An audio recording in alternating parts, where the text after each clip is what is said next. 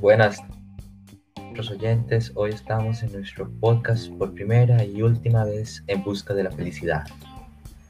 Hoy vamos a hablar sobre un tema que de, una, de un hecho que toda la gente debe tener, misericordia, con nuestros invitados de hoy, Tamara, Isaac y Abigail. Seguramente tengan muchos, una gran anécdota que contarnos el día de hoy. Empecemos por nuestra primera invitada, Tamara. Un fuerte aplauso para ella. Em, hola, eh, me llamo Tamara y esta semana yo de mi que la llevé a mi, a mi vecina con esto yo logré entender bien que de qué se trata la cuaresma, un tiempo para compartir en el que no necesitamos em, tener algo a cambio para poder sentir que fue, fue algo que nos dio una buena experiencia, porque realmente fue una buena experiencia de ver la felicidad de estas personas que no, tal vez no tenían esas cosas y ya la tienen.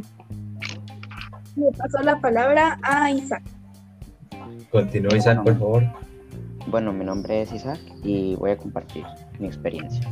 mi experiencia fue que una vez, bueno, de vez en cuando, algunas personas nos preguntan si tenemos comida que nos toca en el timbre y nosotros, bueno, eh, como para dar, apoyarlo y darle misericordia, este, buscamos algo que tengamos de comida y le tratamos de dar algo para que aunque sea coma un poco. Entonces esa sería mi experiencia y me gustaría poder este, continuar con un pasaje, un texto bíblico.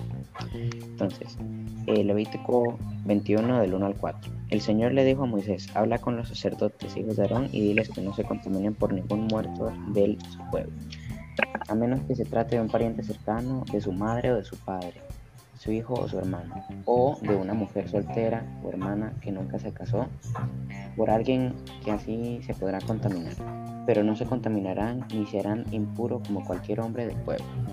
Y ahora le paso la palabra a Abigail Castillo. Apresurémonos porque nos estamos quedando sin tiempo. Bueno, este, hola, me llamo Abigail. Eh, la experiencia que quiero compartir es que mi experiencia con la misericordia fue regalarle a mi primo los libros del colegio que utilicé el año pasado. Y sé que con esta pequeña acción lo estoy ayudando a poder estudiar mucho más fácilmente. Y bueno, pasamos al tiempo, a la parte de las conclusiones, que es algo muy importante. Y mi conclusión es, el ayudar a las personas es algo que es bueno para nosotros y para ellos debido a que el ayudar siempre es bueno en cualquier lugar del mundo.